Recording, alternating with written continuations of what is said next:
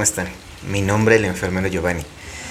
Les doy la bienvenida, como siempre, como todos los martes, al podcast Lo Bello de Ser Enfermero. Un gusto saludarlos. Recuerden siempre estar pendientes de todo el contenido, información y capacitación. Bienvenidos a Lo Bello de Ser Enfermero. El día de hoy, nuestro capítulo número, y ahora sí lo voy a decir correctamente, 34 hablaremos acerca de la importancia de la capacitación continua. Eh, más que una explicación, más que eh, buscar información acerca de la importancia como tal acerca de este tema, eh, voy a dar mi punto de vista, ¿no? Acerca de, realmente la importancia que tiene que nosotros como profesionales de enfermería nos estemos capacitando continuamente. Entonces sí creo que va a ser este algo importante. Espero que les agrade mucho este tema.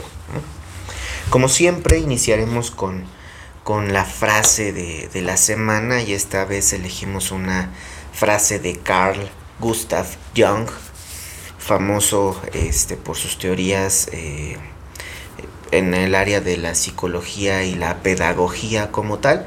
Entonces, pues bueno, él, nos menciona en, esta frase, no podemos cambiar nada que no podemos cambiar nada hasta que lo aceptamos.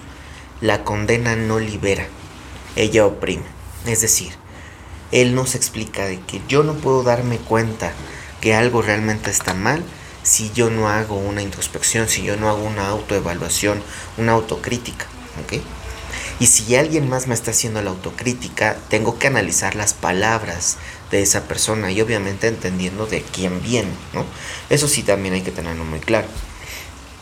Después de esto, de que yo ya me di cuenta que sí estoy fallando en eso, entonces tengo que mejorarlo. ¿Cómo? No sé. Tengo que buscar la manera más sencilla para mí, pero que también asuma un reto, una responsabilidad para mejorar y no quedarme con el yo lo hubiera hecho o el híjole, quién sabe qué pasó, ¿no? Sino, sino no condenarme, no sentirme culpable, no sentirme mal por eso, ¿sale? Porque si no nos vamos a quedar en un mismo lugar, no nos vamos a avanzar. Y esta frase me gustó mucho porque tiene, tiene que ver realmente pues con lo que nosotros estamos realizando todos los días, ¿cierto?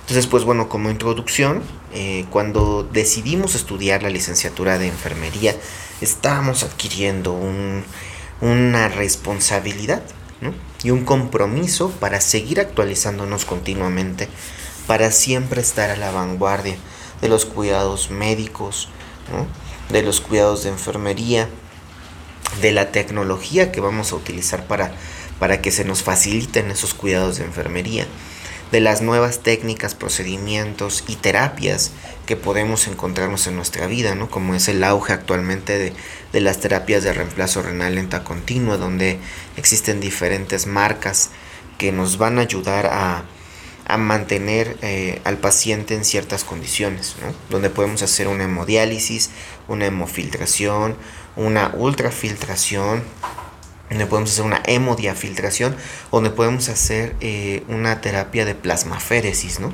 Entonces, todo eso con una sola máquina, con diferentes eh, modos en, en, la cual nosotros vamos a, a, programar la máquina. En algunas son diferentes filtros, en otras son eh, diferentes máquinas las que se necesitan para que hagamos la terapia continua o más compleja, pero bueno, a final de cuentas lo que, lo que pasa en esas terapias pues es que nosotros nos actualicemos, ¿no? Y más allá de, poder eh, programar y utilizar la máquina y cambiar las bolsas y saber qué hacer en cada una de las alarmas, también es qué le ocurre a mi paciente cuando está bajo esa terapia.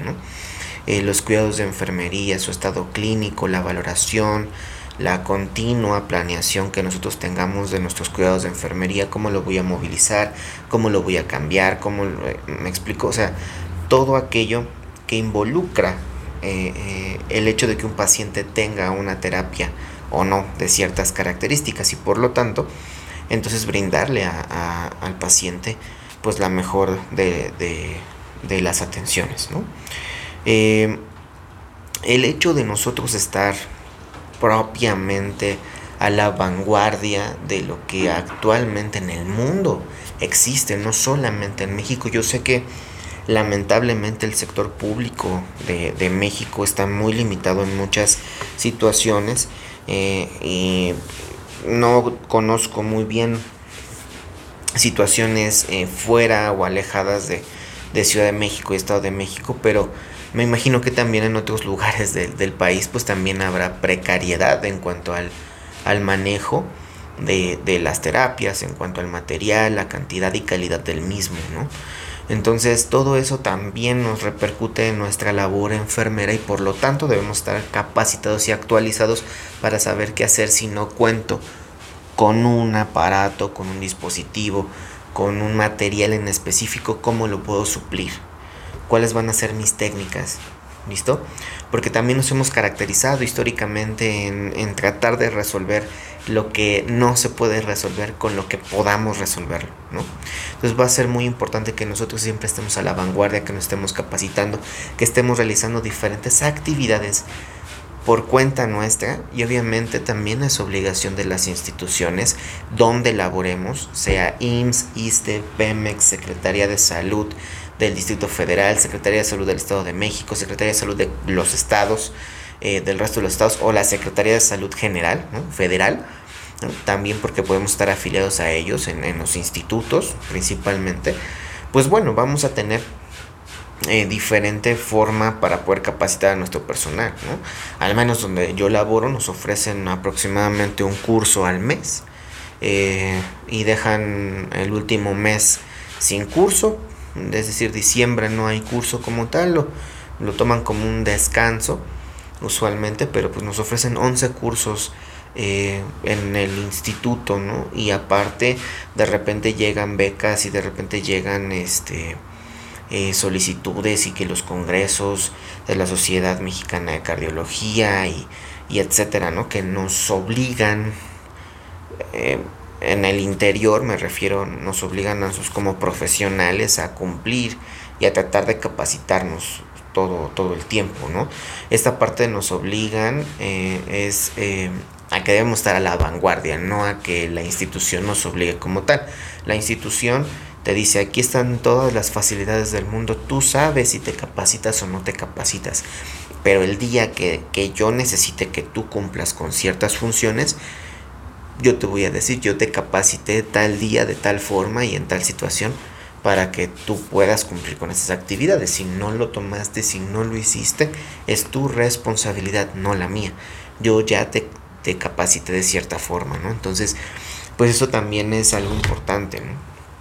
históricamente eh, nos quedamos con lo empírico y vamos como estudiantes a los hospitales, a las clínicas y tenemos mucho, muchísimo aprendizaje de lo bueno y de lo malo. Y aprendemos de lo bueno que, que hay que tener mucha clínica y que hay que adquirir experiencia y que hay que ser resolutivo y que hay que apurarnos y que hay que agarrar agilidad, ¿no? Hay que hacer manitas para que todo salga de la mejor manera posible, pero también dentro de las aulas, dentro de otro ámbito, debemos de entender que el conocimiento va a favorecer lo que nosotros estamos haciendo. Si yo no me capacito, si yo no entiendo por qué estoy haciendo las cosas, aunque las haga de la mejor manera posible. Y esto va muy, muy encaminado, muy, muy de la mano con que nosotros seamos una disciplina profesional que está creciendo apenas en pleno siglo XXI, en la segunda década, ¿no? La tercera década ya, incluso porque ya estamos en el 2022. Entonces ya estamos en plena tercera década del siglo XXI y no es posible que apenas estemos creciendo como profesión una profesión que fue avalada eh, como profesión en los años 50 eh, prácticamente en todo el mundo, ¿no? Y que aquí en México le dieron el reconocimiento hasta el año 2000. O sea, imagínense qué tanto rezago tenemos en cuanto a esas situaciones, ¿no? Ahora quieren venir y meter eh, capacitaciones y terapias y demás. No hay los insumos, los hospitales no los tienen. Actualmente eh, muchas personas quieren estudiar una cierta rama de especialidad o postécnico, ¿no? Y, y ¿quién te garantiza que en dos años está obsoleto ese tratamiento? ¿Listo? Sí debes de pensar que lo que vas a estudiar te va a ayudar para seguir creciendo como profesional, pero también debes pensar que te va a ayudar económicamente realmente en un futuro, ¿no? Porque si solamente te va a ayudar ahorita, y en 3, 4 años ya no va a ser obsoleto, pues sí debemos estar como conscientes de esa parte, ¿no?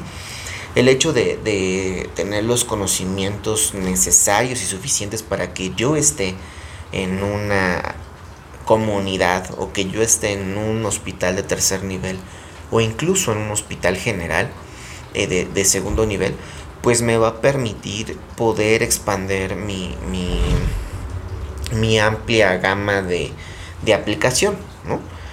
Eh, si yo conozco principios básicos de salud pública, si yo conozco qué onda con la epidemiología, qué pasa con la historia natural de la enfermedad de la diabetes, de la hipertensión, de la obesidad, de la cardiopatía isquémica, del COVID actualmente, de la influenza, eh, de una gripe común, ¿no?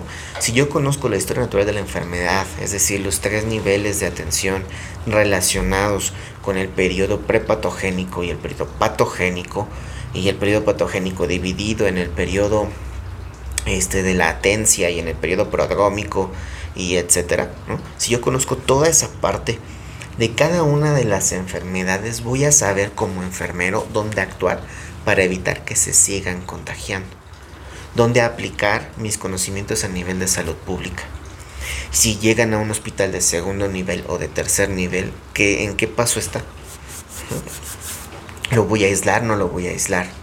Y si lo voy a aislar, ¿qué tipo de aislamiento voy a colocarle? ¿no? Y todo eso es capacitación continua. Capacitación continua.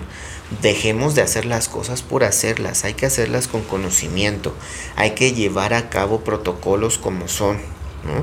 Nadie tiene la verdad absoluta, eso sí. Que quede bien claro, nadie tiene la verdad absoluta.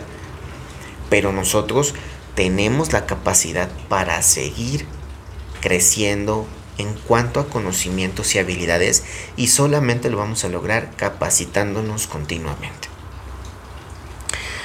Diplomados, cursos, talleres, eh, webinars, que son esas pequeñas clases de una hora y media, dos horas y media más o menos, o, incluso hasta menos, ¿no? donde nos capaciten para algo, este, cursos presenciales, cursos en línea, diplomados presenciales, diplomados en línea, mixtos.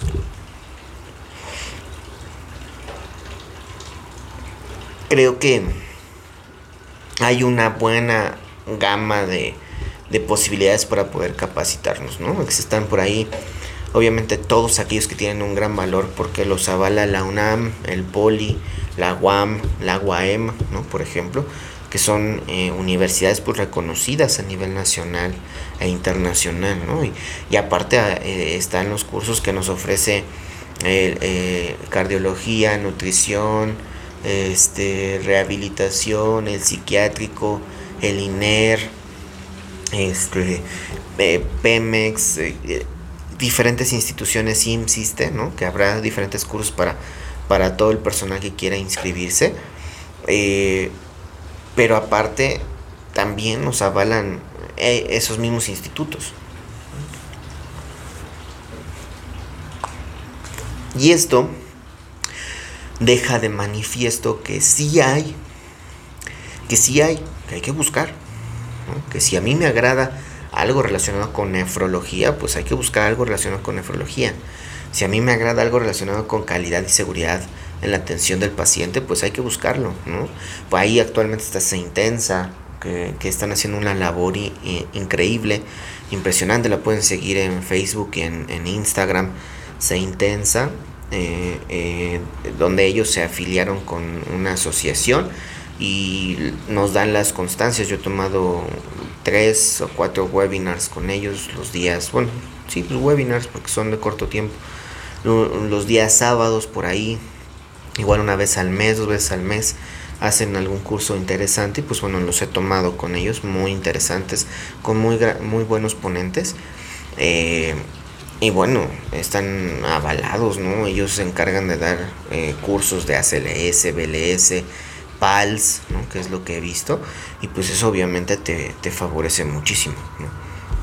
Al crecimiento. Entonces pues les mandamos un saludo y les agradecemos pues que, que tengan la intención de seguir capacitando al personal de enfermería, ¿no? Digo, obviamente pues no es gratis eh, tu, tu, inscripción, porque pues obviamente ellos tienen que preparar y, ofrecerle algo a los ponentes, ¿no? Entonces también eh, hay que entender eso, ¿no? No todo va a ser gratis, o sea, también hay que capacitarnos y hay que invertirle a nuestra capacitación. O sea, no hay de otra. Eh, está la red mexicana de enfermería pericial y procesos, grandiosa red de he estado leyendo, investigando un poquito de ellos. Este, y me agrada mucho cómo, cómo conformaron esa red. También les mandamos un, saludo enorme a Remen Pro, en que también está ofertando actualmente cuatro diplomados este, que ya están a punto de, de iniciar. Cuatro diplomados muy interesantes. Eh, desde las notas de enfermería, cómo redactar una nota de enfermería con todas las características que lleva una nota de enfermería. Y eh, en relación a ginecobstetricia.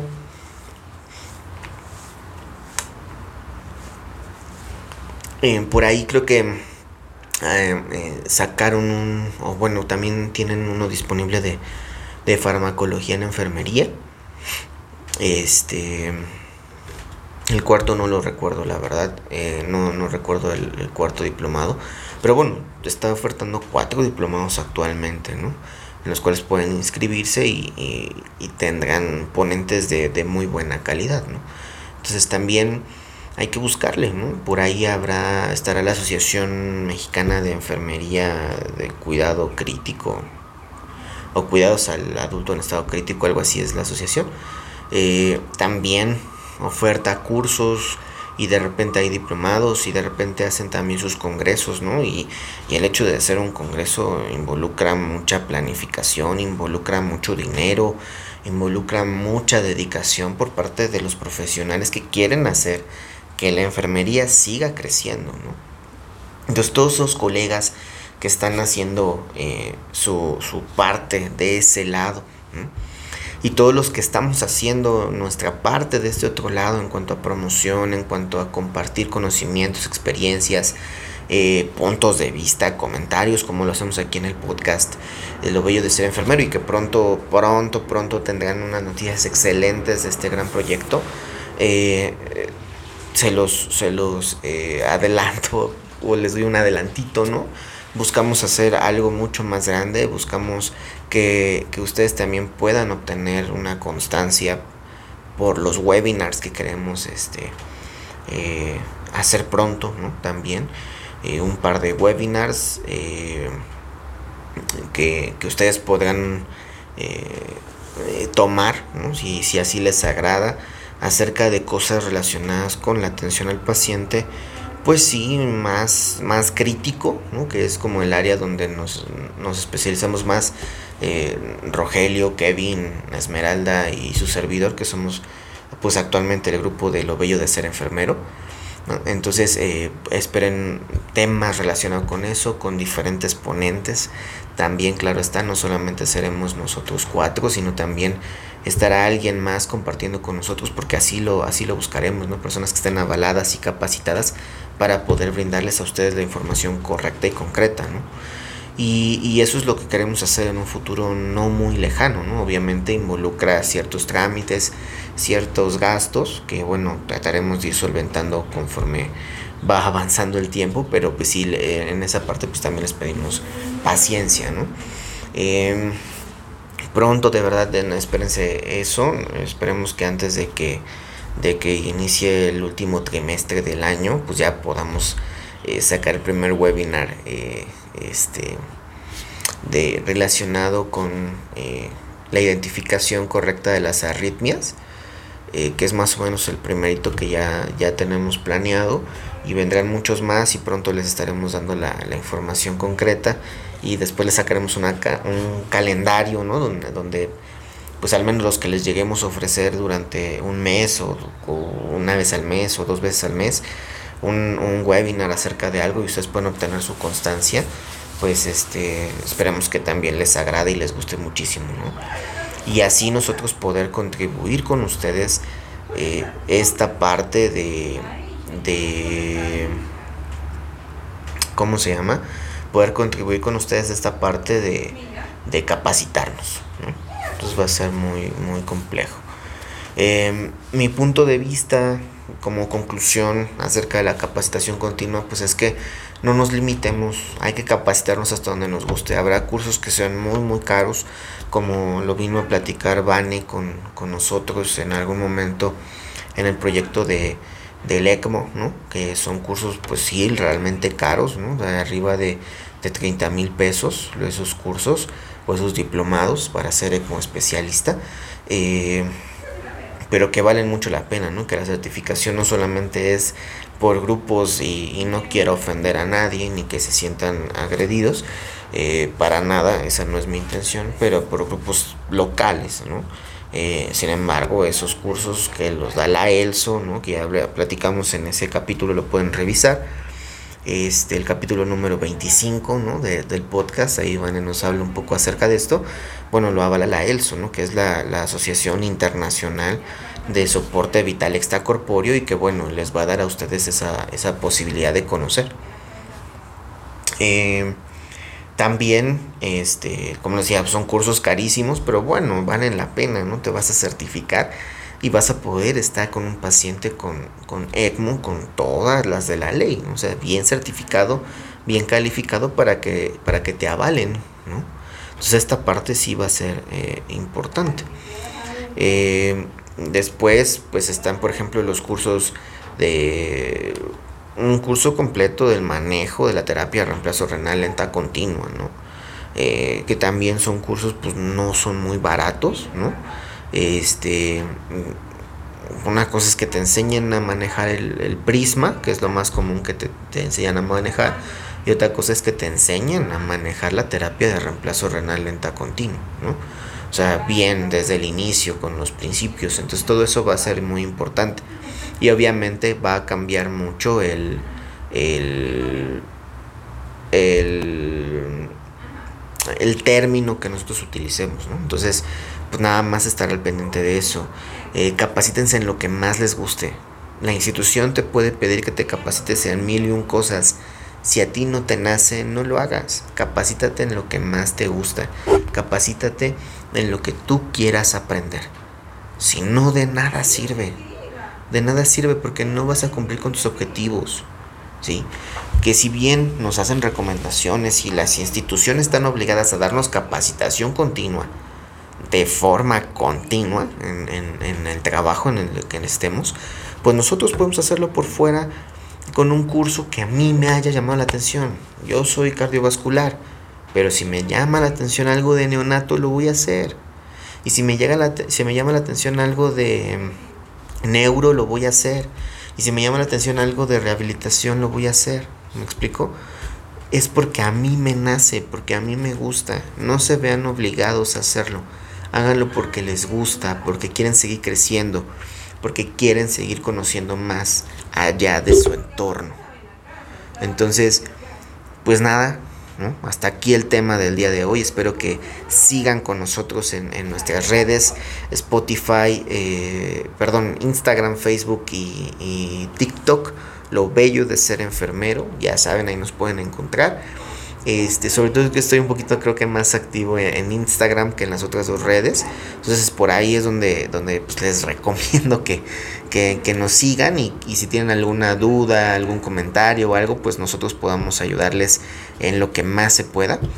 Eh, y pues obviamente también en nuestras plataformas, ya sean las de audio, ¿no? Principalmente pues tenemos Spotify, Google Podcast, Apple Podcast, Anchor, Web Browser, eh, Amazon Music y este, en iHeart Radio, porque también ahí estamos en la aplicación de iHeart Radio, ya nos pueden este, buscar y encontrar. Y eh, en la aplicación de videos, pues más famosa del mundo de YouTube, ¿no? Les agradecemos mucho a todos los que están por ahí. Les mandamos un saludo enorme y muchas gracias por apoyarnos. Eh, suscríbanse al canal de YouTube, por favor. allí sí nos ayudan bastante se los vamos a agradecer muchísimo. Suscríbanse, por favor, denle manita arriba al video. Este, activen la campanita para que les lleguen notificaciones cada que nosotros subamos un video que como ustedes saben usualmente son los días martes y pues bueno ahí este ¿cómo se llama? Van a encontrar el contenido más actualizado. Eh, quienes están ahí no quiero confundirlos.